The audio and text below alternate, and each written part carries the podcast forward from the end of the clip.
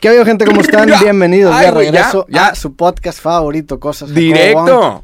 Capítulo sorpresa, capítulo inesperado. Capítulo random. Son los capítulos que mejor saben, ¿no? Los que no... ¿Tú crees? Los que no te esperas, entonces tienes la vara baja. La Hola a todos.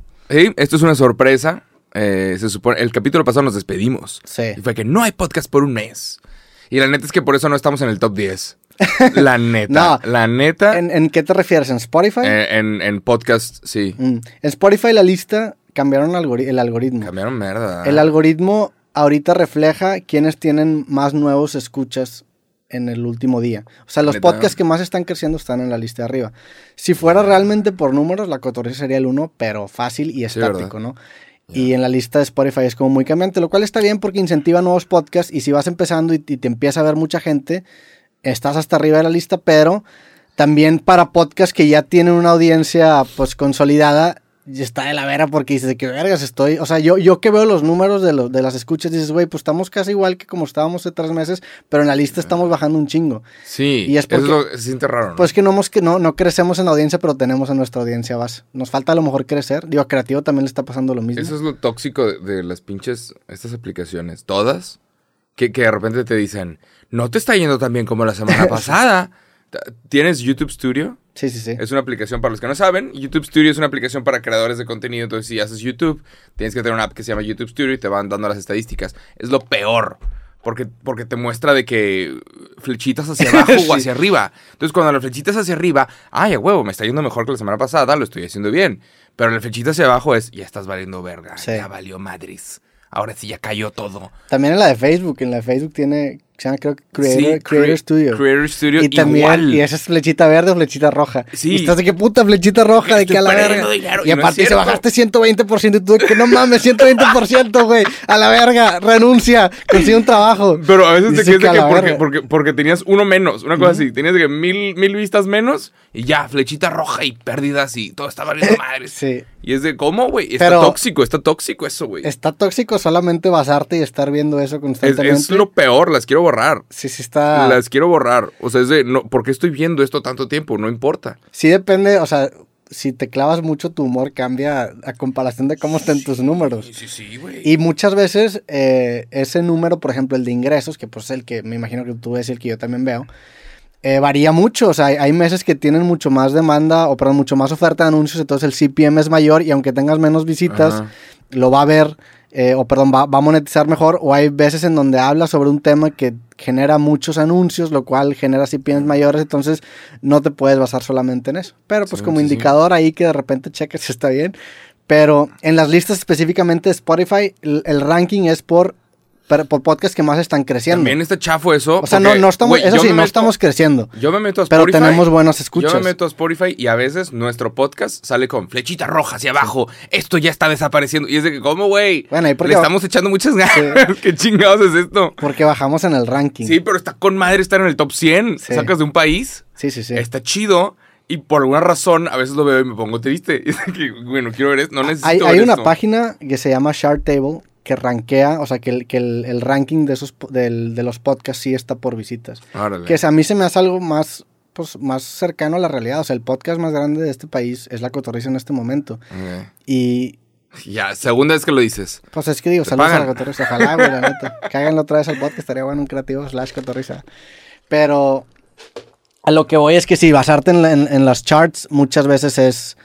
No, es más, nunca es sano. Aparte, a veces hay intereses editoriales, más que nada en las, en las charts de los libros. Por ejemplo, el New York Times Bestseller es una lista 100% con Right. intereses editoriales. O sea, Right. filtran mucho, muchos libros que venden mucho y no los mencionan dependiendo del tema, dependiendo de qué tipo de libros son. Y solamente aparecen 10 que sí son muy vendidos, pero no son los más vendidos. Es un... Es un Ah, y aparece por cantidad de vendidos. O sea, Ah, la ¿sí lista- aparece una lista? La lista te aparece por cantidad de vendidos, pero filtran libros. Por ejemplo, la Biblia, la Biblia estaría en uno todas las semanas, nada Sí, más que lo o- filtran porque ya es muy repetitivo. Ajá. Si es un libro de cierto tema que a lo mejor no va muy acorde a la agenda liberal o la Ah. agenda, lo que tú quieras, no, te, no apareces. Eso tiene sentido. Sí. Porque, por ejemplo, sabe- no- tienes Netflix, ¿no? Sí, sí. Lleva tres años en el top 10 Betty la Fea. Y se vuelve un poquito de que ya quítala, güey. O sea, que padre que lo sigues viendo. O Friends, aparece, a veces aparece. Porque tiene fans, muy fans, que, que vuelven a ver el episodio, que les gusta mucho. quiero volver a ver el capítulo 8 en donde Betty la Fea se mete en problemas. Y, y eso a veces cuando tú estás buscando contenido nuevo, cuando tú quieres ver algo nuevo, muéstrame algo diferente, sí se vuelve un poquito de, ay, qué hueva, que Sí. siempre es lo mismo. O sea, sí, igual es para conseguir nueva audiencia para los podcasts, porque igual y te pones a ver los, lo que eran hace un año o dos años el top 10 y son puros podcasts de dos vatos, Sí. puros dos cabrones. Entonces, sí, igual y sí hay que meter, a ver, también hay mujeres, también hay esto. Ah, claro. También Definitivamente hay, una agenda de todo tipo de- socialmente consciente de qué es lo que está Porque- pasando, qué es lo que está de moda, Porque quieres nuevos qué fans. es, qué es lo correcto para hacer sentir bien No, a las masas. No, no es de sentir bien, pero quieres nuevos. Pues sí, a, a veces... nuevas- es como, es como si Betty la Fea en el top 10. ¿Sigue siendo el top 10? Sí. Pero ya quítamela, güey. O sea, estoy buscando cosas nuevas. Sí, es que influ- influyen muchas cosas. Influye eso que tú dices, influye también el hecho de que a lo mejor firmaron un contrato de, con Betty la Fea que les da el año muy barato a comparación de otras series y les conviene que esa esté viral porque el contrato es bastante cómodo o porque la firmaron a tres años o a cuatro años a diferencia de dos años. Entonces la empujan mucho. Y luego si no responde, pues nada más la acaban quitando. Pero sí hay, hay otros intereses que trascienden el que realmente está en número uno para aparecer en, en las distintas aplicaciones. Y a nosotros nos ha pasado a veces, a veces nos ponen en, en podcast destacados de la semana o en mejores Ah. capítulos de la semana. Y la neta es que la gente de Spotify nos ha tratado muy bien y, y- y a veces nos conviene, o sea, nos conviene que nos empujen y nos han empujado. Y a veces no. Y así es la vida. Me mandaron. ¿Te acuerdas que nos mandaron unas bolsitas Sí. que dicen Spotify con chucherías adentro que no me acuerdo ni qué había adentro? Era, era una promoción de un podcast de ellos. Ah, ok. Sí. bueno, la bolsita no sabes cómo la he usado, ¿eh? Sí, sí, sí. se, que- me, se me rompió la pinche madre del gym y fue de no, pues necesito una bolsita y ahora es mi bolsa del gym. Es una tote bag, Es ¿no? una tote bag, pero es como de jean. Es buena, es resistente. Y ahí pues le metes los tenis y, y siempre está como raspando y no pasa nada, no se rompe. Y literalmente llevo meses ya usando la bolsita de Spotify, que está bonita, es negro con verde, para ir al, al gimnasio. Entonces, muchas gracias, Spotify. Gracias, lo tengo que Spotify. decir. O sea, ajá. Gracias, Spotify, por mandarnos todo. La bolsita. No me acuerdo lo que había dentro. Y aunque ya no estemos ni en el top 500, agradecemos No que nos pedo. presten su plataforma. Quiero otra bolsita, por favor, para Navidad. Muchas gracias. Sí, está chingón. Má- Mándanos más cosas, aunque sean promociones de sus podcasts nuevos, la neta. Ey, la, bol- la bolsita, la tote bag que mandaron está chida. Sí, Está pero, chingona. pero sí estoy de acuerdo que no es sano estar viendo las métricas y los Ah. números que te arrojan las redes sociales, ni los... Aparte, ningún trabajo te dice cada semana, oye, flechita roja hoy, ¿eh? Flechita roja. A comparación de ayer, hoy es flechita roja. No, sí te dicen, claro que sí, en güey. trabajos, Sí, ¿qué claro. trabajo te dicen? Pues si te dedicas a te dicen al mes. Si te dedicas... al mes. Ah, claro. Oye, hoy cierre mes. Oye, vendimos menos que el mes pasado. Vamos a echarle más ganas. A huevo. Sí. Oye, vamos. Pero no hay esta presión de. No, sí hay, claro que sí hay, güey. No, de. Un, un, ases- un asesor de seguros, por ejemplo, las, las, de- ah. la- las métricas que te ponen es de que, oye, carnal, tienes que vender tres pólizas este mes, no has vendido tres pólizas. Si no metes tres pólizas, no vas a estar en el grupo selecto y no vas a agarrar, agarrar buenas comisiones. Todos estos Y no trabajos. te ahí. vamos a invitar a la Uber, kermés. Uber, de que, oye, carnal, ¿quieres tarifa dinámica? ¿Quieres poder trabajar en Navidad y no ver a tu familia, pero ganar como ¿Le cuatro dan, veces más? ¿Le dan a la gente de aplicación también esa pinche flechita o no? Claro, güey, No no es una flechita, pero es un rating. Si tú no tienes más de 4.85, 4.90, no puedes Ajá. estar disponible para aprovechar las tarifas dinámicas en las fechas eh, célebres, en, las, en los holidays. hueva, ¿no? Entonces, en todas, eh, digo, este concepto se llama gamificación, gamificación. Y es poner- Hacerlo juego. ponerle métricas cuantificables a tu trabajo, hacerlo como un juego y obtienes resultados muy buenos. O sea, sí- sí hay una correlación con los resultados que tienes, pero también el estrés que te genera, no sé si lo vale. Sí, no es, no es saludable. Sí. Wow. Pero sí, en todos lados, ahorita más que nunca, en todos lados hay métricas que tú tienes que acabar llenando y, y puntajes.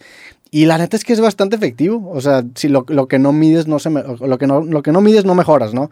Tienes que tener estas métricas para poder inspirar a mejorarlas. Y a veces eso puede hacer que te lleve la verga, porque a veces esas métricas no dependen de ti.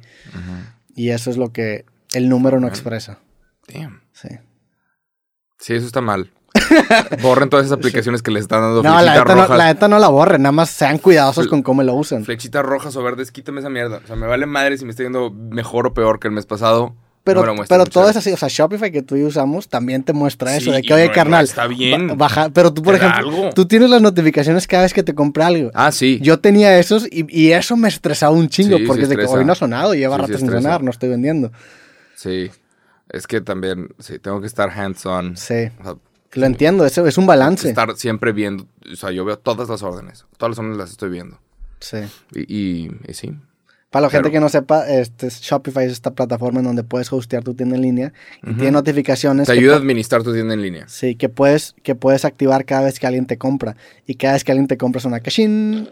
Es una notificación que te da mal. mucho placer de que, ah, no mames, claro, obviamente. Sí. Pero el peor es que se vuelve adictivo a veces. Ajá. Sí, sí, sí, también. ¿Cuál también, dirías? También debería borrar esa mierda también. ¿Cuál dirías que es la notificación que te da más gusto recibir? Ninguna. Wow. Ninguna. No. No quiero recibir notificaciones. ¿Tú? ¿Tienes una que te guste? Eh, a, a- a- Hoy ya depositaron. a medi- a mediados de... La única notificación que tengo activada en mi reloj son las del banco. Porque si el día de mañana me roban algo, me roban los datos y me están vaciando el banco, quiero enterarme lo antes posible, ¿verdad? Ya. Entonces a las 2 de la tarde siempre todos los depósitos que me hacen, que me hace tanto mi tienda en línea o mis redes sociales caen. Entonces esas notificaciones siempre se quedan, ah, mira, a huevo. A ver, a mí me, me llega puro mugrero. Es que yo, por mi trabajo, Mira, esa es la, esa es el- notificación de... Pero me llega pura mierda de que, güey, el presidente Xi Jinping eh, advierte a Estados Unidos que, ¿por qué que no no juegue con eso, fuego. güey? Ve esta mierda, güey. O sea, Estados- China le acaba de decir a Estados Unidos, no juegues con fuego porque andan viendo si invadir Taiwán o no. No mames, güey. Yo estoy de que... ¿De que qué día es hoy? ¿Jueves? Sí. Jueves 12 de la tarde porque me estoy enterando que ahí viene otra guerra. Pero no es, no es de invadir, ¿no? Como que quiera ir una representante de Estados Unidos, que es como la Sí, tercera en el mando sí, sí. a Taiwán. No, es básicamente, amenazó, básicamente ¿no? te metes con Taiwán. Sí. Pero ve todas las que me llegan de, de todas estas pinches medios, güey. Pero ¿por qué no, no muteas eso? No, porque tengo que saber. ¿sabes? Si estoy grabando y se muere, Dios no lo quiera, una figura importante, tengo que poder meterlo igual y a- al video, igual y explicamos más a detalle el día siguiente, pero tengo que poder meterlo Pero, al instante. pero si, si estás grabando, no valdría la pena nada más refrescar la página de noticias en lugar de estar recibiendo todo el día notificaciones. No, porque hay una. No, no todas las notificaciones. No todas las noticias son notificación, Mm, pero las, las breaking. noticias de última hora. La cual se supone que le habían bajado a las noticias de última hora, pero sí pasan chingaderas como. Estados Unidos le acaba de meter un pedo a China. ¿Cómo, güey? Ya. Ya veo noticias. Ahorita está bien difícil hacer videos de noticias, por eso me tomo un descanso. Ahorita la gran mayoría de las noticias es. Rusia no le mandó la cantidad suficiente de gas a Europa y. Alemania se está quejando con Sí. Rusia porque. Y es de que. Verga. Yo- se está cayendo el euro. Yo notificaciones solamente tengo activadas las de WhatsApp y no las de grupo, solamente las de personas a las que yo tengo agregadas. Ya. Y si te pasas de lanza, si te muteo, o sea, si soy muy descarado en mutear, si me mandan un chingo de mensajes de que canal ya y muteo. Tengo activadas las del banco y tengo activadas las de Rappi, no porque quiero, las de Rappi es porque si tú pides una orden y no tienes notificaciones activadas, no te das cuenta cuando llega. El peor es que Rappi abusa. Rappi Sí. te manda notificaciones de que, oye, quieres pedir no sé qué por 299 pesos, entonces te acabas hartando. Sí. Y muchas veces las acabo apagando también. Pero luego también te mandan SMS, güey. Pero, Hay sí. aplicaciones bien cabrones que te mandan SMS y dices, Yo- carnal, Yo, borré Rappi por eso. déjame en paz, güey. O sea, Rappi está chido, es un gran servicio, lo uso mucho. Tengo Rappi Prime, o sea, sí es, es algo que uso mucho, pero tiene un sistema de notificaciones muy invasivo y molesto. Yo uso mucho Uber Eats en Ya. lugar de Rappi. Pero yo sí tenía mucho Rappi. Y tuve ahí como una, una que otra mala experiencia. Y sí, fue lo de los mensajes de texto de que ya, güey. O sea, ni siquiera me podía desuscribir. O sea, le mandaba baja, alto. Yo bloqueé, yo bloqueé el número. sí. Y, y seguían mandando mensajes.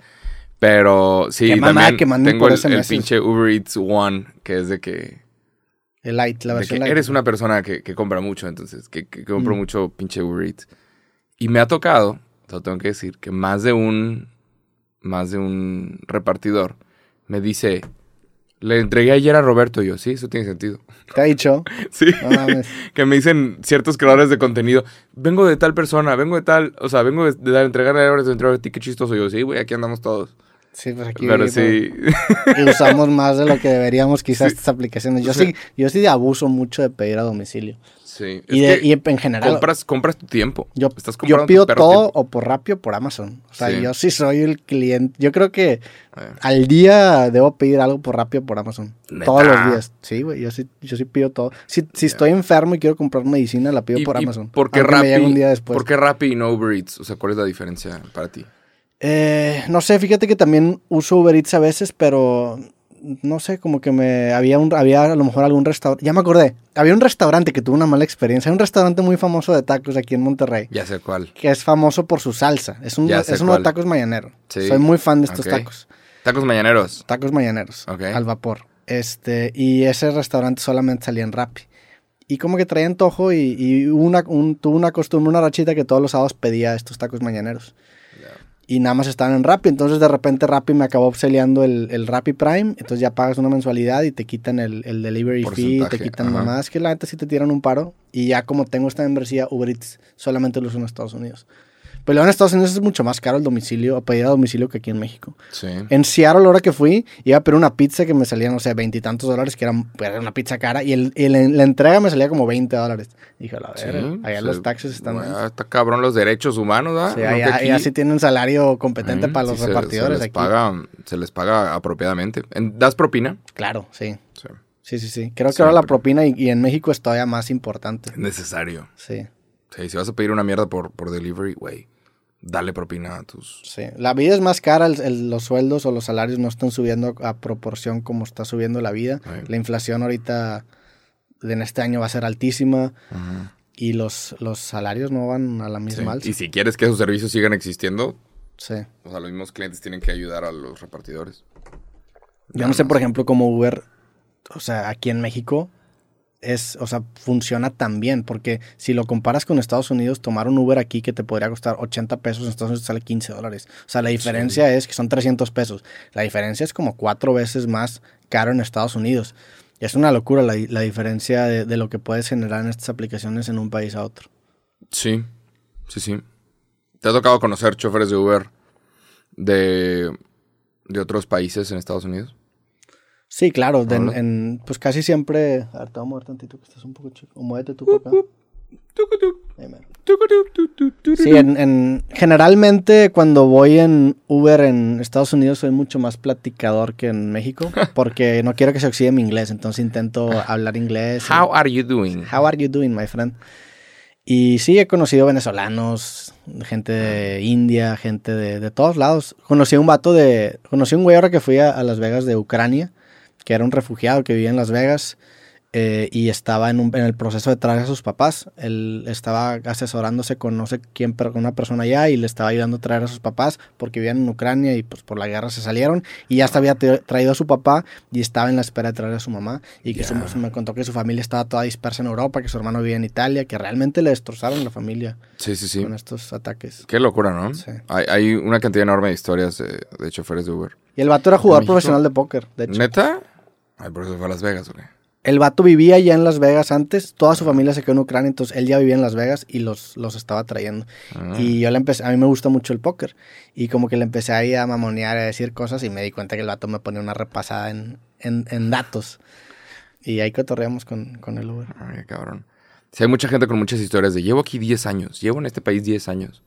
Y literalmente fueron nada más a, a conseguir un trabajo que pagara un poquito mejor que lo que consiguen en sus países. Sí. Nada más. En Las Vegas la gran mayoría de, de la gente que vive ahí este, vivía en California y se fue a Las Vegas a trabajar. Esa es como la historia de la gran mayoría de los Ubers. Todos eran de que no, pues yo empecé en California y luego me di cuenta que acá estaba mejor. O yo vivía en Acá California y luego vine para acá. Más dinero. Sí. Sí. En, en Las Vegas está la concesionaria de Ferrari que vende más Ferraris en todo el mundo. ¿No mames? ¿Sabías? Ajá. No. Aparentemente hay gente que, que gana un montón de dinero o está de que en la locura y van y se compran un Ferrari Ya. Ajá. pues sí. en Las Vegas y luego ahí lo dejan. Es que pero- la, la cantidad de lana que gastas en Las Vegas es ridícula. ¿no? O sea, hasta para una persona que, pues yo no, yo no me considero una persona que gasta mucho, que soy muy, que desparramo tanto el dinero, pero cuando vas a Las Vegas ves cómo tu consumo sube bastante. Digo, todo es más caro, pero también todo el tiempo estás bombardeado con cosas y hay, hay muchísimas cosas que hacer en Las Vegas. Sí. Y, hay gente que pierde chompas, hay gente que realmente se mete, o sea, yo me conozco historias de terror de gente que pierde un millón de dólares en una noche, o sea, No, cosas así, güey. ¿Qué dices? No mames. Ahí en los cajeros de Las Vegas, los cajeros automáticos dice, hey, problemas con, con las apuestas, llama este número. Sí. De que te quieran ayudar, que espérate, cabrón. Espérate, güey. Tampoco vengas a tu cajero a sacar más dinero porque estás perdiendo dinero en, en el casino. Y pues al final la casa siempre gana. Es lo que la gente tiene que tener bien presente. Es para divertirte, es para ir con una cantidad de dinero y saber que la vas a perder. Sí. No, y la cantidad de lana que manejan los casinos y los dueños de los casinos Sí, es ridícula, o sea, sí, cabrón, ¿no? y, y acaba siendo una mafia. Pues la, la gente que sabe contar cartas en Blackjack no los dejan jugar en los casinos porque está en este limbo de que no está haciendo nada malo, pero el hecho de que tenga esa habilidad acaba jodiendo la casa y acaban baneados de muchos casinos. Dana White, presidente de la UFC, no puede jugar Blackjack en muchísimos casinos de las ¿Neta? Vegas. Hmm. El vato se la- una la nota con eso. Phil Ivey, creo que también, uno de los mejores jugadores de póker. Creo que con Baccarat encontró como un, un error en las cartas, en las impresiones de las cartas distribuidas en los casinos, en donde había ciertos patrones que determinaban que probablemente era una carta u otra, y con eso se acabó también jodiendo a casinos por una cantidad ridícula de dinero. Qué cabrón. Sí. Y sí. ¿Qué pasa si ganas mucho? Yo no, yo no soy de apostar, pero ¿qué pasa si ganas mucho en los, sit- en los sitios estos de apuestas en línea aquí en México? ¿También te banean? No sé, que fíjate que en los sitios de apuestas en México yo nunca he jugado. Yo jugaba póker en, en línea en, sitios gringos y ya no. Este, pero cuan- normalmente, cuando, por ejemplo, en el póker, cuando alguien está ganando mucho dinero, se analiza el patrón de sus manos, el comportamiento de sus manos y te puedes dar cuenta muy claro dependiendo de la distribución de sus manos si está haciendo trampa o no. O sea, es muy claro cuando alguien está haciendo trampa o no por la o sea, por, porque bajo la manera de jugar no tiene sentido que tenga esos resultados. Entonces, cuando eso pasa, general, no generalmente, me atrevo a decir que siempre se dan cuenta que el vato está haciendo trampa. Pasó una vez en un torneo de póker de los grandes que, que había un jugador que estaba haciendo trampa, no me acuerdo cómo, güey, pero tenía como un, como un sistemita de, creo que de toques o algo así, que creo que el evento estaba transmitido en vivo, entonces le pasaban las cartas que tenían los demás con base a clave morse, algo así, güey. Entonces en el, en el video como no, no se daba cuenta. Sin embargo, con analizando los resultados de esta persona y qué tipo de, de, de manos ganaba, concluyeron que no tenía sentido que esto estuviera pasando. Y lo acabaron checando y el vato tenía un sistema eléctrico con el que hacía trampa. Qué cabrón, Entonces, ¿no? en, en- en el póker también en las páginas pasaba, pasaba, hubo un escándalo muy grande con una página que se llamaba Full Tilt Poker. Hasta la fecha no sé si exista, pero era la página más grande en su momento. Yo llegué a jugar ahí. Este, y en esta página, uno de los jugadores se llamaba Chris Ferguson, que en ese entonces era el jugador más famoso. Bueno, vamos a buscarlo. Era el jugador más famoso del, del- de la WSOP, el World Series of Poker. Ok. Y de hecho sacaron un juego de GameCube y este vato era la cara. Ah, la madre, qué personaje. Sí, este vato era la cara, güey. Y ese vato era socio de esta página de Full Tilt Poker. Entonces de repente salió a la luz que había super usuarios, es decir, que había usuarios que podían ver las manos de todos y ganaban un chingo de lana. Entonces les cae, les cae, no sé si la FBI o quién, pero bloquean la página y la, la página se declara como que en bancarrota y congelaron la cuenta de un chingo de jugadores por un chingo de años. Pues sí. Y este vato ucraniano me dijo, porque le conté esta historia, me dijo, güey, yo tengo todavía mi dinero de esa página congelado. No y esto pasó hace 10 años. Entonces sí se presta mucho, pues para que raza también, que es bien trácala, se pase de lanza, ¿no? Órale. Qué loco, ¿no? Porque se supone que es de suerte, pero siempre son los mismos Sí. en la mesa final. Pues no, el póker en específico tiene un factor muy grande de suerte, pero a largo plazo también es de talento y de saber leer a tus oponentes, saber clasificar. En el póker en específico, yo leí un libro de póker cuando, cuando jugaba. Y el libro de póker te decía que tienes que clasificar a los jugadores. O sea, tú entras en una mesa y tienes que ver qué tipo de jugadores estás jugando.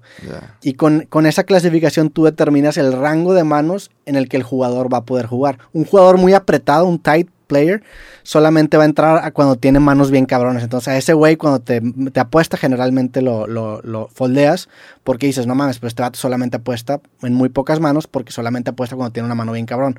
Hay jugadores que son más luz, que generalmente los profesionales son más sueltos. Entonces, estos, Vamos a Las Vegas. estos güeyes tienen un rango de manos mucho mayor. Entonces, con estos vatos tienes que ser más cuidadoso. Porque así como te pueden apostar con un, dos, o sea, con un par de reyes, te pueden apostar con una mano piratona porque sospechan que tienes una mano piratona porque te pueden ganar. Entonces, esa clasificación de jugadores es 100% talento. Ok. Y luego, aparte, ahí están los reads, que hay ciertas mañas que tú detectas en ciertos jugadores, como rascarse la nariz, Ok. que indican que estás como desesperado, que ya quieres que me calle. O sea, ese, No. ese tipo de cosas en, en la mesa de póker los tienes que estar viendo, güey.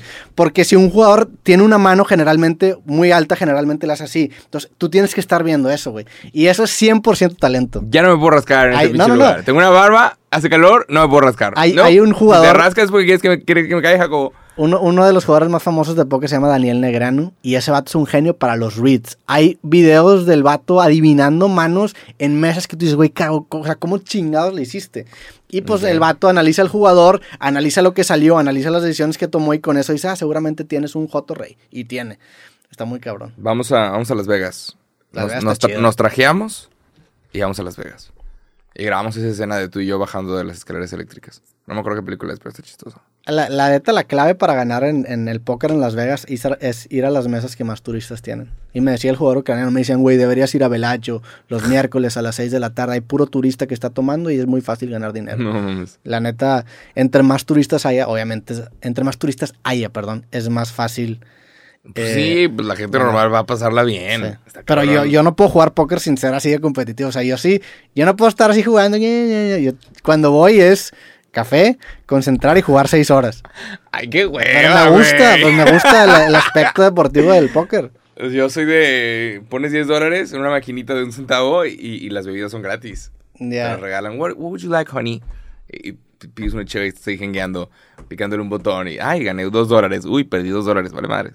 Ya. Y estás ahí de que echándole chévere y obviamente tienes que dar una buena propina, pero te van a seguir trayendo bebidas gratis. Las bebidas son gratis y no es accidente. Sí, claro que no. Sí. Cuando la bebida es gratis, el producto eres tú. Y luego ahí la- la- las propinas las das con, con las chips que tienes ahí en la mesa. Sí. Qué fresco, ¿no? Sí, y generalmente es de buena etiqueta, de buena educación que cuando ganas le das una, una moneda al, al dealer. Claro. Digo, el casino gana siempre porque cada mano el- en el pozo hay algo que se llama rake, que rake es lo que acaba ganando el casino, que creo que es como el 3% del pot. Ok. Y luego aparte le das como que una monedita Ya. al, al dealer si quieres, ¿verdad? Pero pues si no se lo das, la gente te ve mal. Sí, es etiqueta. Pero. hmm, Pero Las Vegas. Qué interesante, ¿eh? Interesante lugar. Es el único lugar. hemos hablado mucho de Las Vegas. Es el único lugar en el mundo en donde los casinos no son un punto de infección. El único lugar en donde los casinos generan más trabajo y oportunidades. Las Vegas. En todos los demás está analizado que tú pones un casino en una comunidad y se convierte en un punto de infección alrededor, que no trae nada bueno para nadie. Sí. Qué locura, ¿no? Y la gente que es adicta te lo defiende con Sí. el alma. ¿Qué vas a hacer? ¡Ah, me gusta! Y es de que, güey, está hecho para que la casa siempre no existe Sí. porque es un lugar buena onda que te va a dar dinero. De cada 100 juegos vas a perder 60 y vas a tener este, esta fantasía de que vas a ganar y que ahí estás y que estas tablas, pero vas a ganar 40 de 100. O sea, vas a perder a la larga. Lo mismo pasa con los, con los seguros. Sí, bueno, depende, ¿verdad? ¿No? Sí. O sea, depende por, depende, estoy seguro que, la- o sea, depende del juego que estés jugando. En una maquinita definitivamente vas a perder. Está hecho para... La casa siempre gana. Fin. En, un, en una maquinita definitivamente. En, en el póker, no, pues en el póker los jugadores profesionales, ¿cómo hacen su, su carrera? Los jugadores profesionales. O sea, gana la casa en el sentido de que sí, obviamente la casa cobra, pero estos jugadores le acaban ganando a los demás jugadores. Entonces, tú como profesional tienes que estar consciente que la casa te va a quitar un porcentaje de entrada. Sí, Pero la casa tienes- no va a perder. La casa no pierde jamás, tú nunca la vas a ganar a la casa. Y tú tienes posibilidades de perder. Y, tú tienes- y si le ganas a la casa, te corren. O sea, en el blackjack que pasa eso, si le ganas a la casa, te corren. Ah, o sea, a la larga pierdes, porque ya no vas a poder ejercer tu talento. Pero pues el chiste es ganarle tanto a los demás jugadores que su pérdida compense lo de los dos y tú te quedes ganando. Pero es, muy difícil. Es como... Alguien hizo este análisis como con las aseguradoras. Las aseguradoras hacen lo mismo. Que de acuerdo con las estadísticas, sí, todos pueden asegurar su carro. Y de los mil carros que asegures, va a haber accidentes que va- te van a costar más de lo que costó el seguro. Pero es mínimo a la cantidad de gente que te está pagando. Sí. Entonces vas a tener ganancias. Y por eso es un negocio tener una aseguradora. Sí, claro. O sea, es una cosa de estadísticas. Está muy interesante. Pero a ti te conviene pagarlo porque tienes este colchón Claro, de decir, no mames, pues, seguramente voy a perder dinero, pero si me llego a sacar la, la lotería negativa de tener un accidente muy costoso, pues probablemente voy a tener que pagar un deducible. Ahora que estamos hablando de lotería, eh, hay, una, hay una lotería en Estados Unidos en este momento que está haciendo mucho ruido. Se llama Mega Millions. ¿Ya escuchaste de eso? Pues es la lotería que sale en los panorámicos, ¿no? Que siempre dice Sí. que está en no sé cuánto. Hay, hay una que se llama Powerball y otra que se llama Mega Millions. Saludos a toda la raza que está en Estados Unidos que nos está escuchando. Saludos. En este momento van como 5 o 6 semanas que nadie gana. O sea, que nadie latina los numeritos. Es como el melate. Sí, sí, sí. Nadie latina los pinches numeritos y hasta a este momento van a... Están llegando los mil millones No de mames. dólares de premio. A la Mil madre. millones de dólares. El boletito te cuesta dos dólares. No mames. y la gente güey. lo está intentando y ya salieron un montón de artículos diciendo es uno en 300 millones. O sea, que latines es, es más fácil que, que el cohete chino que está dando vueltas que se va a caer que caiga en tu casa. Sí, o sea, es más fácil que caiga un cohete eh, sobre tu cabeza a, a que te saques de la lotería. Pero a todos nos gusta, está chistoso. La imaginas. El, uy, ¿qué vamos a hacer si ganamos mil millones? Está, siento que está chistoso para, para los ricos, güey. O sea, de que, oh, sí, qué padre, voy a comprar en la lotería, me lo ganaré. Hay gente que es de que, güey, todos mis ahorros los voy a comprar en todos boletos de lotería. O sea, está chistoso para la clase media. Lo que... la, la clase baja, en el sentido de, de, de, adquisición económica que, de, que deposita toda su fe en la lotería, está triste, güey. Depositar toda tu fe es una pendejada, es obviamente. lo tienes que ver como diversión. Esa es la manera correcta de verlo, como chistoso. De que, ah. o sea, cuando tú compras un boleto de lotería, que hace décadas que no compro uno, pero cuando tú compras un, boleto de lotería, lo que estás comprando es qué pasaría si, y se vuelve muy entretenido tener el boletito porque te imaginas qué sería si pasara X o Y. Y eso está chistoso. Pero sí está muy cabrón. Sí, no. Sí, la, lotería la tienes que dar como un lujo, como algo, como dinero que quieres tirar para tener ese, esa emoción de decir qué pasaría si. Pasaría si. Y pues tienes una probabilidad mínima, pero tienes una probabilidad que eso hace que el sueño este, sea un poquito más palpable. A decir que, bueno, pues no hay manera de que me lo gane aquí. Es que, bueno, hay una manera en 300 millones, ¿verdad? Ajá. Pero sí, es 100% de diversión espectacular. ¿Qué harías, nomás por pura diversión, estamos hablando de esto, pero qué harías si te ganas real? ¿Qué eres real? Te ganas mil millones de dólares. O sea, hey, ganaste la lotería y te acaban de decir, ve por tus mil millones de dólares. ¿Qué es lo que eh, haces primero? Me compro varias casas en, lugares estratégicos. Varias casas en lugares estratégicos. o sea, una casa aquí en Monterrey, una en Ciudad de México, una en Madrid, una en. ah, Madrid, joder. Pues tengo mil millones de dólares. una en Miami. ¿Qué lugares exactamente? La neta lo, pensaría, es que bueno, cambiarían mis, mis preocupaciones porque ahorita, por ejemplo, pienso en lugares estratégicos para grabar podcasts. Ajá, ya no está ahorita, ahorita quiero un, estudio aquí en Monterrey, quiero en Ciudad de México, pues porque me conviene tener dos temporadas y eso es algo que me gustaría hacer en un futuro. Madrid es otro, imagínate tener un estudio en Madrid y grabar con raza allá en España estaría cabrón. Pero ya con mil millones de dólares siento que esa ambición podría desaparecer un poquito y... Creo que lo harías por diversión. Sí, sería más de que, bueno, pues o sea, sería un podcast. Yo creo que seguiría siendo podcast porque me gusta mucho. Te aburres. Después de dos meses en una alberca Infinity. Sí.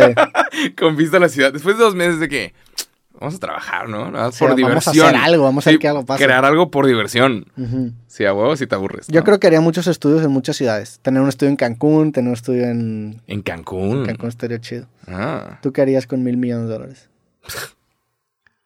Lo primero, de acuerdo con el New York Times, que ayer me aventé ese artículo, tienes que conseguir un abogado y un contador para que puedas conseguir la mayor cantidad de ese premio posible. Sí. Eso de acuerdo con expertos y, esto, ajá, las chances de que ganes la lotería es una en 300 millones, no va a suceder.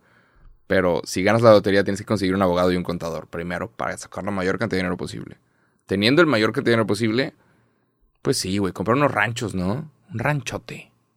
Pues un Creo que es lo que yo haría. Un rancho para perderte con una pinche troca, esas mamonas de 4x4, 8x8, 16x16.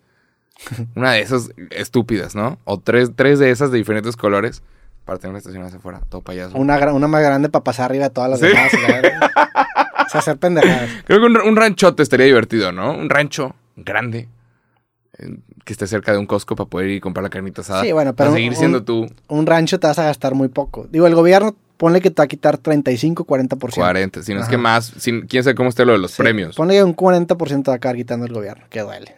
son 400 millones de dólares. Hay una más de entrada que el gobierno gana. Tiene 600 millones de dólares. ¿El rancho cuánto te gusta que te cueste? Que te cueste? ¿10 millones de dólares? 100 millones de pesos. 10, pues bueno, entonces 5, 5 millones de, de, dólares. Tienes todavía un chingo de dinero. Sí. O sea, puedes hacer un chingo de cosas. ¿A poco no estaría divertido llegar en un lugar como Monterrey y decir, ¿saben qué? Voy a inundar esta ciudad en árboles. Así si tuvieras de que una cantidad de dinero. Y de repente hacer un programa para nada más regalar chingos de árboles que sean de la localidad para que sobrevivan. Y, inundar como Georgia. Georgia, Atlanta, le, le, dicen la ciudad que está debajo de los árboles. Sí. Porque los árboles están enormes y la ciudad sí sucede debajo de árboles y la temperatura está mejor y, todo está bien. Posiblemente eso, ¿no? O sea, después de que tenga mi ranchote, mis mamadas. Digo, no sé qué tipo de árboles sobrevivirían en el clima de Monterrey. Hay, pues vete, vete al. Vete a la montaña y chécale. Hay pinos, hay. Pero es distinto el clima en la montaña que acá abajo. Pues es que podemos cambiar el clima. Si el clima acá abajo ha estado jodido, seguramente aquí estaba ya también lleno de pinos y madre y media, igual que en la montaña. Nada más que lo fuimos quitando para poner mamá y media. Aparte, nos comimos partes de la montaña para hacer cemento. ¿Te imaginas Creo que después de que, después de que tienes tu rancho. a mí me pasó una vez, hace, hace algún tiempo hice un proyecto que se llamaba Un Pulmón para Monterrey, que fue un proyecto que tenía un buen, un, un- era una buena idea que al final se acabó haciendo algo que la neta no me gustó tanto. O sea, Ok. fue- se empezaron a meter más personas que como quisieron que el proyecto no me gustara tanto. Ok. La idea inicial del proyecto, y no me acuerdo por qué nació, pero lo- lo- el proyecto lo hice también con Farid y con Rorro, era hacer un pulmón de árboles aquí en Monterrey. Ok. Y nos dimos cuenta que no era muy viable porque los árboles necesitaban un mantenimiento, no sabíamos cómo conectar, teníamos que ir a plantarlos. Entonces, finalmente acabamos encontrando un parque, acabamos plantando, creo que eran como 100 árboles, acabamos convocando como a 700 personas. Un chingo de gente la acabó yendo y lo que según yo nos íbamos a tardar toda la tarde, acabamos como en media hora de plantar todos los árboles. Y luego fue que, bueno, pues ya terminamos y hubo gente que ni siquiera plantó Shit. y ya ahí, ahí pues se... se o sea, las ganas están. Digo, el, el- el proyecto también acabó, están- se involucró como el gobierno, entonces estuvo ahí medio extraño y la neta estuvo bien. Digo, fue un buen proyecto, no fue como yo lo tenía pensado, pero estuvo bonito, porque ni siquiera, la idea era formar un pulmón de árboles y que fuera una- un monumento, una estructura, algo así queríamos hacer, que también pues, éramos muy ¿En, el- jóvenes. en cuál terreno? Sí. Pero está, Ok. o sea, sí había el terreno. Ok. Y pasó el tiempo y nos empezaron a llegar quejas de que no les estaban dando mantenimiento a los árboles y se estaban muriendo y se estaba volviendo más una carga que algo positivo. Y finalmente ahorita no sé qué pasó, digo, afortunadamente no eran tantos árboles, era un terreno, era un parque muy grande y 90 árboles no es tanto. Pero pues es encontrar qué tipo de árboles crecen acá, ver si sí van a poder ser, eh, o si sí van a poner- poder mantener con el clima actual. Es un pedo plantar los árboles y ahí eh, pues lo aprendimos a la mala. Órale. Sí, estuvo... Sí, porque aparte requiere mantenimiento, no es nada más plantarlo, ¿verdad? Sí, y eso me imagino que se tiene que encargar el gobierno porque el parque es un espacio público. Debería de haber lugares en donde los árboles sean gratis, ¿no? Hey, ¿quieres un árbol? Aquí hay. Hey, ¿quieres plantas? Aquí hay. Pues digo, No, digo, es que cuesta es un- es un, es un trabajo cortarlos, crecerlos, mantenerlos. Es que, es que sí, ¿verdad? Si te venden un árbol es porque ya lo crecieron en un Sí. lugar. La idea es de que. Y alguien los no. está, está ocupando el espacio de alguien, Sí. alguien los está vendiendo, los está regalando, o sea, tienes que pagarle también. Sí, es en su mayoría mala planeación, ¿no? Mala urbanización. Que es de, güey, o sea, las banquetas tenían que tener un espacio para poner árboles. Las banquetas tenían que tener un espacio para... Sí. Ahorita la gente anda buscando en dónde chingados hay una sombra y es de que, pues, puta, debería haber sombra en todos lados. Es que bueno, yo soy muy ignorante en el sentido de que no sé qué tanto se necesite para poder poner un árbol y mantenerlo. O sea, creo que ahorita que quien- no ha cada llovido en un chingo de tiempo, no sé si los árboles hubieran valido queso, güey. No sé, la neta es que Mm. no sé. Hay que ver cuáles son los locales. O sea, en Chipinque, po- por ejemplo, está lleno de, de- de árboles, pues porque el, el- el agua baja de las montañas que alimenta los árboles o a la, a la vegetación. Aquí en, en- en, pues en la ciudad no pasa eso. Pero bueno, eso es lo que haría si ganara la lotería. Este. Pero sí. algo más así extravagante, güey. Ya te dije ya. ¿Algo comprar- estúpido? Sí, ¿qué harías estúpido? ¿Sabes qué estaría con madre? Y lo haría por pura diversión. Comprar un parque. O, o hacer un parque. Comprar así que chingos de terrenos. Y ¿sabes qué? Vamos a tumbar todo. Y hacer un parque pendejo. Tipo fundidora. Pendejo. Con un skate park en medio. Y, y que sea por pura diversión. Y que sea un parque que, que le regales a la gente. Esto lo vi en, en Vancouver. Que un, un gobernador llegó y hay una estatua de él, muy mamona. Y dice, este es un regalo para todas las personas de todo el mundo para que vengan y pasen. No me acuerdo cómo se llama el parque en Vancouver. ¿Pero el vato le metió lana de su bolsa o...? Pues seguramente de gobierno. Ya. Ah, sí, tiene su nombre. estatua. Tiene su nombre, la madre. Entonces estaría chido eso, ¿no? De que hey, Jacobo les regala este parque. Y una estatua así con, con dos palomas. Estaría chido porque sería iniciativa privada. con un periquito y quitar, y quitar una mano y ponerme de que un gancho. O sea, alterar la historia, cabrón, de que, wow, ese güey tenía un gancho en, en lugar de una mano. Pero. pero. Sí, nos estaría para un parque y poner un skate park y poner cosas que tú dices, güey, esto falta. ¿Sabes? Ponerle cosas que. eh. Y por pura diversión. De que ni- no quiero un peso de esto. Ya gané mil millones de dólares. Sí. Pero por pura diversión, armarte un parque pendejo y que sea el espacio en donde sucedan todos los festivales y donde suceda todo. Digo, el parque también involucraría mantenimiento. que- Claro, que sí. a largo plazo Obviamente, si se, que un hace, si se hace correctamente, se mantiene solo. Cuando hay una crisis es porque están pagando salarios de gente que no está trabajando. Cuando hay crisis en los parques públicos, es de que, ¿por qué chingados el director de este parque sigue recibiendo un salario cuando este mes no hubo ganancias? Justifícamelo, excusa no pendeja. No hay. O sea, ¿por qué verga le estás dando salario a alguien que no generó ni un solo peso para este Sí, pues necesitarías a alguien que fuera no corrupto, alguien que manteniera o que mantuviera, perdón, todo Sí. el orden. Sí. Pero pues, sí.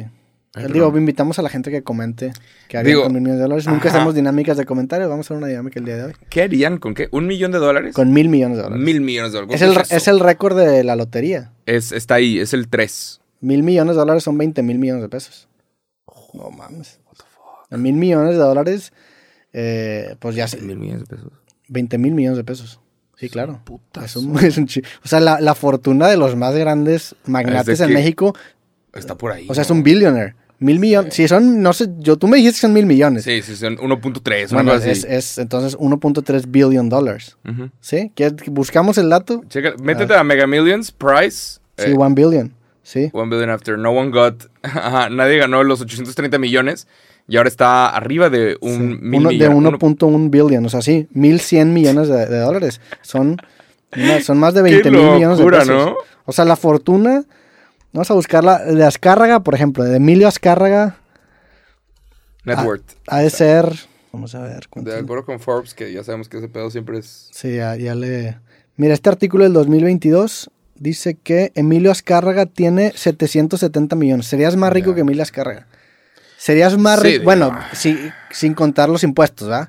Ajá, pero sí, pero tenerlo en dinero a tenerlo en assets sí cambia también mucho. No, y también, O sea, pues esta cifra es especulativa. Es como cuando te metes a las páginas esas de YouTube que calculan cuánto ganas. ajá. Las ves, tú dices, carnal, pues me estás dando un rango gigantesco de... O sea, tú las ves sabiendo obviamente cuánto ganas y dices, pues este pedo no está tan certero, ¿va? Sí, sí, sí. Pero bueno, serías un, un billionaire. Sí. Bueno, no, porque te quitaron impuestos, pero podrías decir ahí que ah, fue, nada más que me quitó el... Tendrías que jugar tus cartas correctamente. Ahora, ¿sabes lo que es la maldición de la lotería? Sí, que les lleva la chingada a los ganadores. En su gran mayoría es gente que, que gana un millón de dólares y termina tres millones de dólares en deuda. De que hacen inversiones que no debieron, hacen, toman malas decisiones y la lotería se termina volviendo lo peor que les pasó en la vida. De que se divorcian, un pedo. O sea, su- hubo un güey que su hermano lo intentó matar para quedarse con el varo. Y es de que, ¿cómo, güey? Sí. Entonces, se vuelve también como una maldición ganar la lotería. Tener implica una carga. Sí. O sea, tener algo, poseer algo implica una carga. Si compras un departamento, tienes una carga de estar pensando en el departamento, en darle mantenimiento, en el que no lo roben, en todo eso. sí. Tener cosas involucra una carga. Y pues por eso hay gente. Hace poquito estaba hablando con un güey que se llama Ga- Vagaboom, que le mando saludos. al Ok. creador acá. Ya había grabado capítulo con él y me estaba hablando que conoció un güey aquí en Monterrey que le dicen Tecatemán. Y es un güey que, que está disfrazado de, de latas de tecate. Ah, y el vato vive en la calle. Y el vato como que le intentaba ayudar de que, oye, güey, ¿qué pedo? ¿Necesitas ayuda? ¿Quieres algo? Y el vato me decía, no, yo lo notaba muy lúcido y me decía, no, güey, la neta yo estoy bien. O sea, yo hace como su show disfrazado de Tecatemán y le gusta vivir así, güey. Y la, a la- la respuesta que le dio es de que no, yo no quiero tener nada porque son responsabilidades. Digo, yo no me iría a ese extremo de vivir en la calle, pero entiendes el punto de que tener conlleva responsabilidades. Hay muchos millonarios que viven en prisiones de oro y mármol.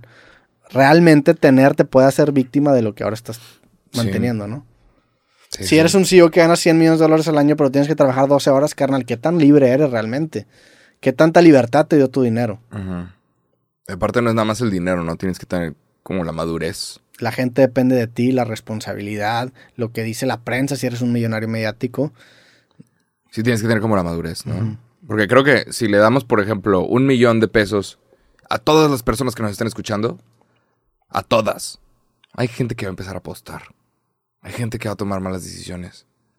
Y, o sea, si le doy un millón de pesos a todas las personas que nos están escuchando en este momento, va a haber gente que va a poder, después de un año, regresar con 100 millones de pesos. Y hay gente que va a regresar con deudas de menos 3. Bueno, un año te mamaste. 100 millones, de 1 a 100 millones de pesos. hay gente que puede hacer un chingo de cosas. güey. Sí, no mames, pero bueno. Acabo, tengo ahora ocho sucursales y De somos un, unas un vergas. millón a 100 millones de pesos te Huevo. estás... Ni los inversores más cabrones te garantizan un 100x en De un 100 año. mil personas que nos están viendo, alguien tiene que tener No la creo. habilidad. De 1 a 100 Sí. millones de dólares, eh, de a 100 millones de pesos en un año, lo daría un chingo, güey. Bueno, De 10, invierte en mí, yo sí lo hago. 10, 10, ponle que a lo mejor sí. 100, si es de que, y si, si pudo, a la madre. Güey. Mis respetos. Pero sí, a lo mejor a uno sí, uno muy arriesgado que, que le salga. Sí. Alguien que vaya y apueste todo en una mano. Hay y- mucha raza que. No, digo, no que apostarlo, pero si tú le das un millón de pesos. No hay, no hay manera de, de- de subir 1 a 100 millones de pesos sin tomar una decisión muy riesgosa. Claro, sí, es No, una o sea, decisión no en donde lo puedes perder todo. O y sea- hay gente a la que le funciona y gente a la que no. Yo no, yo es más, yo creo que no me veo en una situación aconsejando a alguien que tome un riesgo que le dé un 100x. O, sea, o hay corrupción o está tomando un riesgo loquísimo. Sí. O le pegó a una aplicación de uno en un millón. Eso podría pasar. Pero es, es una lotería. Sí. Qué cabrón, ¿no? Sí. Nada más. Sí sé que, que... Sí. ¿Qué harían todos ustedes? Comenten ideas. No es como que las vamos a estar ahí leyendo. Pero ¿qué harían si te dan un millón de pesos? Un millón de pesos. Un- vamos a cambiar la pregunta de... Un millón de pesos. Un millón de dólares es una locura. Ah, voy a hacer tal y tal y tal. Un millón de pesos no te alcanzan todos los carros, pero Entonces ya, eh, ya es hicimos, para- dos, dos- hicimos dos preguntas. Dos Mil preguntas. millones de dólares y un millón de pesos. ¿qué abrirías? ¿Qué harías? O sea, un millón de pesos con la tarea de hacer más. ¿Sabes? Hay mucha gente que, que gana la lotería y lo primero que hace es pagar sus deudas y, y darle dinero a su familia. Y hay historias también muy bonitas. Pero en su gran mayoría resulta ser una maldición. Terminan endeudados con pendejadas que, que no debieron haber hecho. Sí. Pues digo, lo más, lo más sabio sería invertir todo primero en CETES, en deuda gubernamental, empezar a generar un rendimiento bastante seguro y ya empezar a diversificar poco a poco. Esa sería como la clave. O sea, Finance. sería, sería lo más, lo más seguro de hacer, ¿no? Tu, dinero se protege de la inflación, no estás perdiendo tanto. Digo, ahorita la deuda gubernamental no creo que te, te va- vas a acabar perdiendo poquito, pero pues no, haces que no se desgaste tanto. Y ya si quieres este, arriesgar un poquito más, pues arriesgas una partecita o esas cosas. Pero bueno, ¿qué más? ¿Qué, qué otro tema traemos, güey? ¿Viste lo que pasó con Instagram? ¿Qué pasó con Instagram ya cambió completamente, ahora sí para todos. Y ahora es una aplicación de video. Ok. Y la gente se estaba quejando, se estaba quejando, se estaba quejando. Y el jefe, que, que no sé si es, no sé si es CEO o no, pero en inglés lo están llamando el boss, Instagram boss. ok. Pero el jefe de Instagram tuvo que responder cuando literalmente dos, dos de las cuentas más grandes de Instagram dijeron, make Instagram Instagram again. Mm, que son Kylie Jenner y Kim Kardashian, subieron un post que decía, hagan que Instagram sea Instagram otra vez, porque ahora si tú te metes a tu feed, te están mostrando gente que no sigues, te salen cosas que no sigues, y es para hacerlo obviamente más entretenido, pero la gente es de, güey, yo quiero ver la comida de mis amigos, o sea, yo quiero ver las fotos de mis amigos por cinco minutos, no quiero estar aquí dos horas, en- bien entretenido viendo chistes y memes y cosas que no solicité ver. Y el jefe dijo, hey, tenemos que cambiar, la, la atención de la gente está cambiando, tenemos que cambiar con el tiempo. Y hay mucha gente también que, que comparte fotografías y que le echa muchas ganas a sus fotos y dice, no mames, que ahora tengo que hacer video, ese es otro tipo de arte.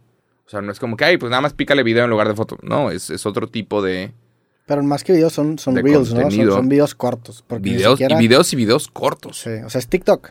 Ajá. Es un, el, formato de videos cortos. Básicamente es lo mismo que TikTok ahora. Todos están eh, intentando hacer TikTok en este momento. Y, y ya, hay mucha gente que se empezó a quejar y el jefe dijo, hey, tenemos que cambiar con el tiempo. Pues yo estoy de acuerdo cambiar". con Instagram, la neta. O sea, ¿Estás de acuerdo? el- es una plataforma en la que nadie te obliga a usar. Es una plataforma Claro. en la que no es tuya. Tú no Es estás privada. pagando una membresía. Es gratis. está ahí. Eh, Instagram tiene el derecho de hacer lo que ellos quieran y tú tienes el derecho de mandar la chingada a Instagram si no te gusta. ¿Entiendes por qué Kim Kardashian po- posiblemente no estaría de acuerdo con Yo no estoy de acuerdo con eso. A mí, obviamente, güey, pues yo subo clips de 10 minutos. Ah. Las visitas que tenían mis clips hace dos años a las que tienen ahorita son distintas. Yo estoy pensando seriamente en cambiarme al, fo- al formato de Reels específicamente en Instagram. ¿Cuál es la diferencia entre clips y reels? Pues clips duran 6, 7 minutos, los Reels duran máximo un minuto y medio. El pedo es que no los puedes calendarizar y como yo no subo nada de, de- de mi contenido, sino que todo Tendrías está que estar calendarizado, en app. no, no estoy dispuesto a tomar ese riesgo. Y aparte, pues yo no gano nada en Instagram. Instagram para mí no está monetizado, no genero ni un peso, no hay un incentivo para mí para poder hacer o estar publicando el reel manualmente. Cuando el reel se pueda calendarizar, yo voy a empezar a calendarizar reels y me voy a adaptar. A fin de cuentas, para mí es, una, es un portafolio. Lo que yo disfruto hacer son estos podcasts largos. Y estos simplemente son maneras de distribuir pedacitos para que más gente vea el podcast largo, para que más gente conozca el trabajo. Pero pues es distribución gratis. Yo no, yo no tendría los huevos de ir a quejarme con Instagram. Oye, güey, me están prestando una plataforma que ellos desarrollaron, que aparte me permite ganar dinero no en Instagram, pero en Facebook y que me dio una carrera. Te permite generar clientes. Qué chingón que, que, digo, obviamente me convenía más como estaba antes, pero pues a mucha gente no le convenía como estaba antes y ahora sí le conviene. Y así es el juego. Es empezar a adaptarte, mover tu mensaje y... Adaptarte bueno, a morir. no, no mover tu mensaje, mover tu forma, la manera que transmites tu mensaje y pues si no mueres. Y hay gente que no va a poder. Había la gente, no sé si te acuerdas. ¿Te acuerdas de cómo empezó Instagram? Como una aplicación de que ¿Te acuerdas mundo el puede primer loguito que era como una cámara Polaroid? Sí, sí, sí. Y la idea era, hacías filtros, eran filtros bien gachos, pero había algo que estaba chido. Sabes, de que no importa lo que tomaras, le metías un filtro Sí, y todos se veía los posts cool. tenían filtros. Y se veía cool. Era que, ah, wow, hace un ratote. Hace un minuto, ¿eh? Y, y ya. Me acuerdo cómo empezó y ahorita es una aplicación de video, qué locura. Sí, claro, que obviamente cambió completamente. Ahora es una aplicación que tiene el- la, la parte de las historias, que en, su- en principio no había. La parte de videos tampoco no había, era solamente de fotos. Y ahora es otra aplicación, como, como también Facebook en su momento. La manera en la que empezó es distinta a lo que es ahorita. Sí, van Eh, evolucionando, ¿no? Y si no evolucionan, pues sí se pierden. O sea, sí entiendo también por qué lo están haciendo. Sí. O sea, se les Pero- critica a las aplicaciones cuando no se reinventan, como a Blockbuster, por ejemplo, que dejó que Netflix lo aplastara. Instagram, la neta, algo que ha hecho muy bien y la gente de Facebook, algo que ha hecho muy bien, aunque a algunos no nos convenga, es que ha sabido reinventarse. Con prácticas un poco dudosas y medio monopólicas, pero siguen vigentes. ¿Tú qué opinas? ¿Te gusta el nuevo Instagram? ¿No te gusta el nuevo Instagram? Yo soy creador de videos. Yo estoy con madre. Nada más estoy pensando en la gente que, que hacía, creaba contenido en fotografía, ¿sabes? Y también pienso en la gente que, que, que photoshopeaba sus fotos, ¿sacas? De que, hey, el video ya no lo puedes photoshopear tan fácil. Sí, es más difícil. Ahorita, digo, ahorita hay filtros en video, lo cual es una locura eso. Y están wow. cabrones los filtros. Hay unos muy realistas. Hay gente cuya foto de perfil, cuyas fotos, o sea, que todas sus fotos son usando un perfil. Sí. Y es de, ¿por qué, güey? ¿Cuál era la necesidad? Hay, hay chavas que ya no se maquillan, se levantan y en lugar de maquillarse, que si no te quieres maquillar, la neta es que vale madres. Pero hay, hay filtros para que parezcas maquillada. Sí, es una mamá. Y es de, ¿cómo? Yo y los tienen puestos y de repente están bailando y se ve cuando mueven la mano enfrente de su cara, las pestañitas en su mano y es de, ah, es filtro. Pero, wow. Yo grabé un comercial hace algún tiempo usando un filtro de Instagram. O sea, ¿Neta? quería, Ah, quería verme de viejito. viejito. Y está cabrón. Está increíble, ¿no? Está cabrón. De la neta. tecnología. Sí, sí, sí. Pero Eh, O sea, antes hacer eso era, Era ser una verga en After Effects trabajo, ¿eh? y, y un Seguir trabajo cara. increíble. Y ahora en tu celular puedes procesar. Hay un, hay un filtro que se hizo como muy famoso de, de un güey que, de raza como que está llorando, ¿no? Que están como que sigue. Ah, Y se los ponen a la gente. ¿Lo has Y visto? se ve no? realista. Se ve cabrón. o sea, agarran, es que lo que agarran es tus facciones y las hacen tristes. Sí, Qué locura, ¿no? sí, sí, sí. Qué cabrón. Eso va a traer cosas buenas y cosas malas y sí puede que sea más entretenido. A lo que voy con esto es que como creador no puedes romantizar tu medio. O sea, esto que está pasando ahorita a lo mejor con las fotos pasó en su momento con los artículos escritos y los videoblogs. Que yo empecé con artículos escritos y Mm. nada más que nadie me leía. Entonces empecé Claro. a hacer videoblogs. El, el- si, si encuentras la forma de negociar tu forma y mantener tu mensaje, o sea, expresar lo mismo que tú quieres decir, pues vas a tener seguramente una carrera más longeva. Si solamente te anclas a yo hago fotos, yo hago videos, yo hago algo, pues seguramente el día de mañana va a venir un formato que Claro. te puede dar en la madre. Digo, es que es un arte, ¿sabes? O sea, ser fotógrafo, tomar fotografías es un arte. Entonces, es como ser pintor. Sí. O sea, claro que ya llegó la fotografía y, y toma más realista la imagen. Sí, pero lo que aprecias muchas veces también de, de una pintura es que está pintado. Sí, pero tienes que ser realista a la hora de aceptar cuando un, un formato no interesa a la gente. O sea, la realidad, lo, que, lo que está pasando no es porque Instagram por sus huevos está cancelando las fotos. Lo que está pasando es que la gente, con base a los datos, prefiere estos videos cortos a los videos largos.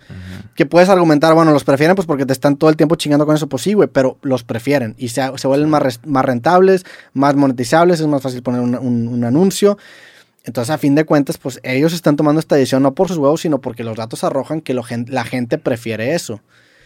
Como en su momento con las cosas escritas, como en su momento con los videoblogs y con los podcasts, o sea, el- el- es, los datos son fríos en ese sentido. ¿Qué sigue? ¿Qué sigue para estas aplicaciones? De acuerdo contigo, o sea, una predicción loca.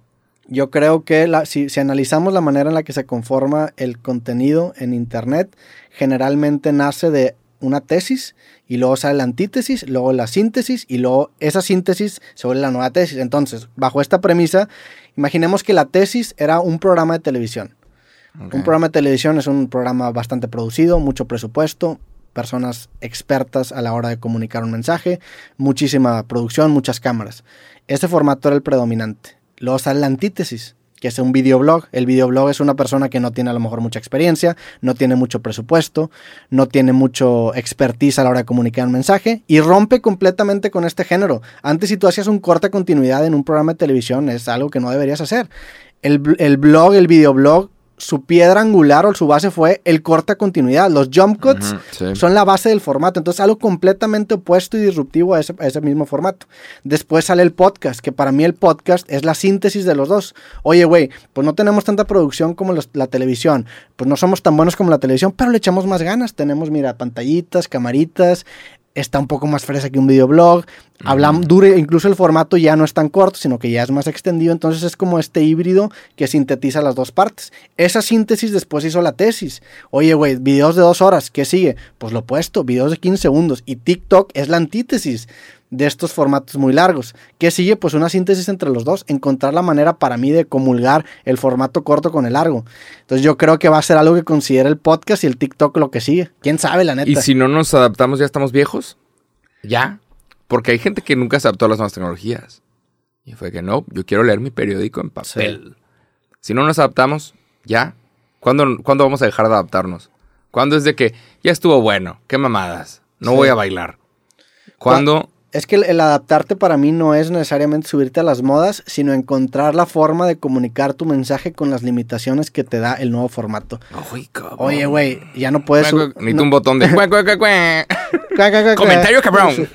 O sea, no, oye, pues no puedo subir videos de dos horas a, a- a TikTok. Bueno, pues entonces sube videos de un minuto y medio y sube bastantes. Y Claro. encuentras la manera de jugar con esa cancha que te está dando la nueva red social.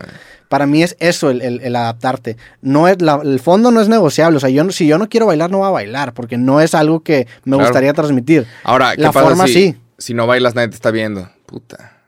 Pues ya, chao. Pues e- es un reto, no es fácil. Yo, Ay. pues, pues yo por mucho tiempo le tiré mucha mierda a TikTok porque no había encontrado la manera de entrar. Ajá. Ahora que encontré la manera de entrar, pues ya digo, "Ah, qué bueno, está chido. ¿Cómo te va en TikTok? ¿Bien? Bien, güey, pues ya tenemos como dos millones de, Uy, de cabrón, seguidores. ¿haciendo? Síguenos en TikTok. Pásame el baile. Allá, allá están los, los- los clips de 15 segundos en Pásate TikTok. los pasos matones. Sí. Pero es difícil, la neta, y no es fácil. Y, y obviamente conforme más viejo te haces, es el...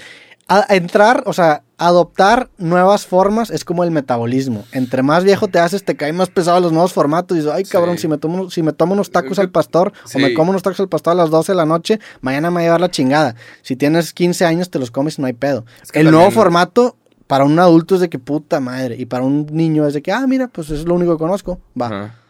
También hay que dividir esas madres, ¿no? Como, como las edades.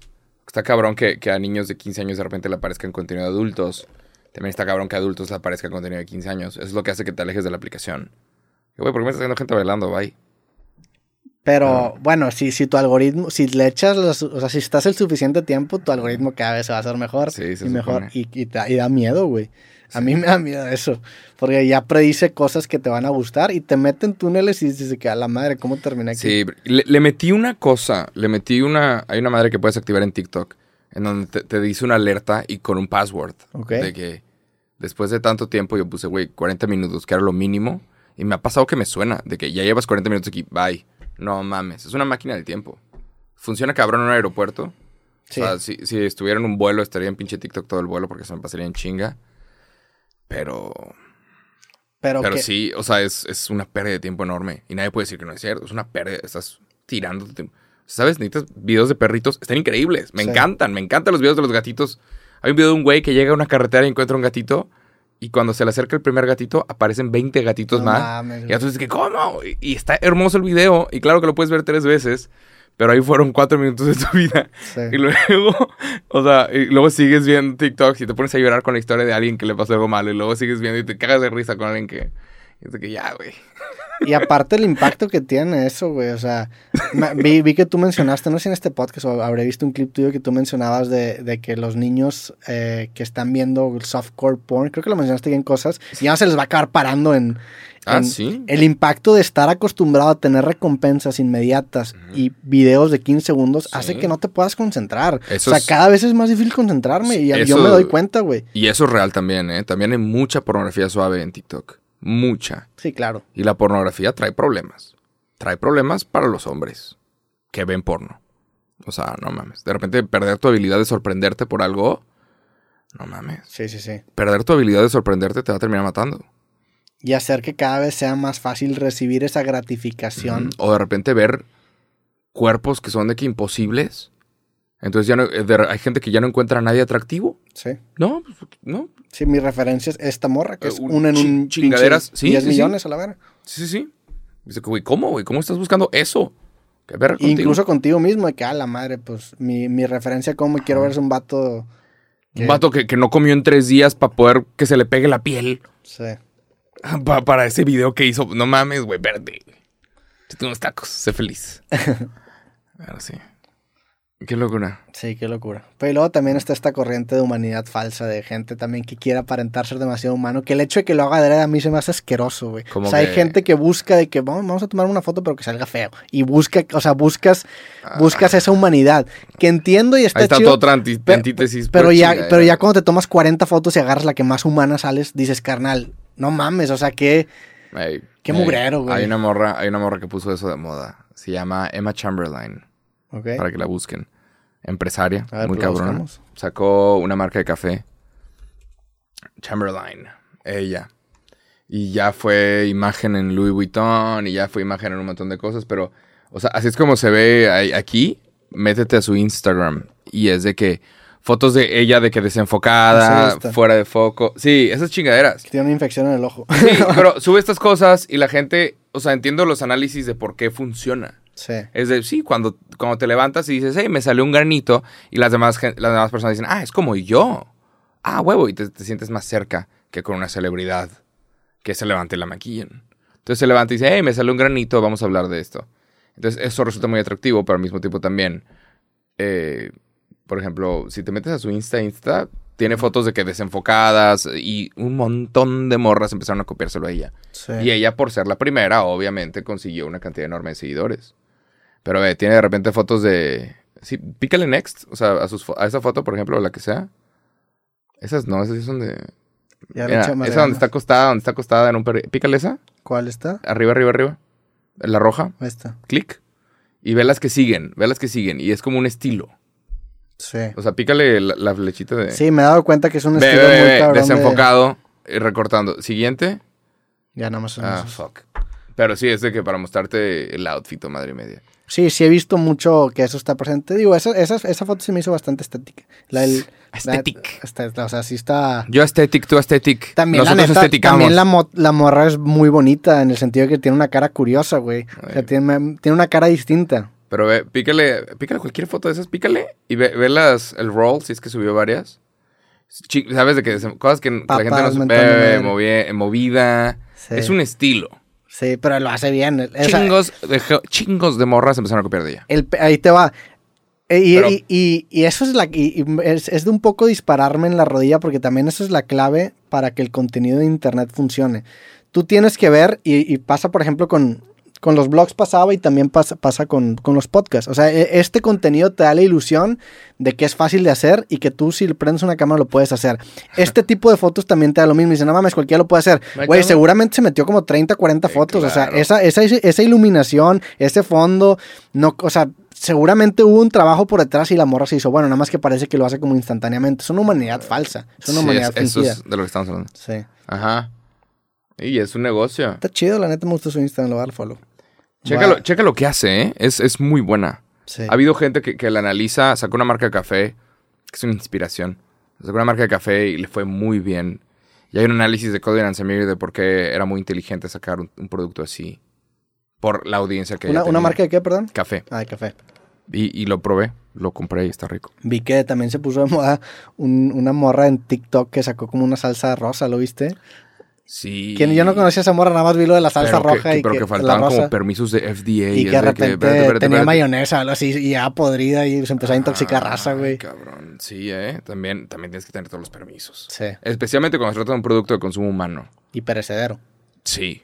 Productos de consumo humano sí es el siguiente nivel.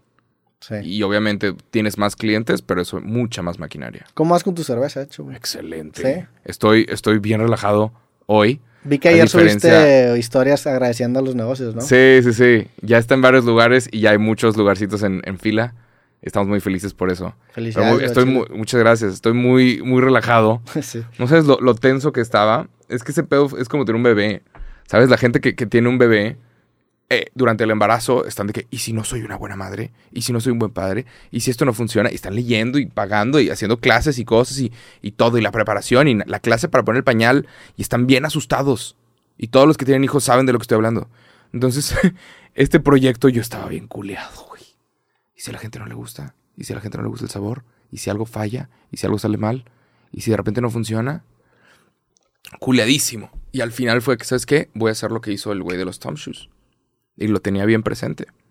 El vato que hizo los Tom Shoes en Argentina, cuando hizo el análisis de todo lo que puede salir bien, todo lo que puede salir mal, después de ver todo lo que podía salir mal y todo lo que puede salir bien, al final dijo, esto va a ser muy divertido.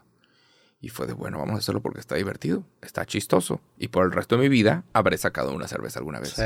Pero estaba asustado de a madres. Sí, claro, güey. Asustado. Estaba temblando, me puse a rezar.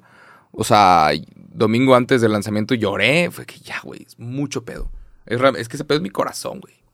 Cuando le metes realmente tu pinche corazón a, a algo, lo sientes y te duele. Y, y- y no puedes dormir. Estás a las 3 de la mañana y anotas una idea. Sí, sí, sí. Jesucristo. Nada más. Es, es mucho pedo. Y imagino. ¿No te ha pasado a ti? Sí, claro. que güey. sacas un libro y... El, el- el- cuando saqué Creativo, ¿Y si a la gente no le gusta? Creativo, el primer libro de México lindo que dar lo saqué y era un proyecto que no era, o sea, no me sentía yo, como yo no lo escribí, yo simplemente compilé las historias, no era tan, no, no- no era tanto nervio. Con Creativo, que era un proyecto que yo escribí desde cero, que reflejaba cosas que yo pensaba, era un nervio cabrón de decir de que no mames, me están leyendo a mí. O sea, yo veía este libro de que no mames, pues es lo que pienso, o sea, soy yo. Y al sacarlo Sí, estás súper nervioso, claro. ¿Y si, y si, y si esto Con funciona este igual, no? con el arte de perder fue puta. Y si no le va como el creativo, y si ya es muy repetitivo. Y, Y fue una mala, si fue una mala inversión, si fue un...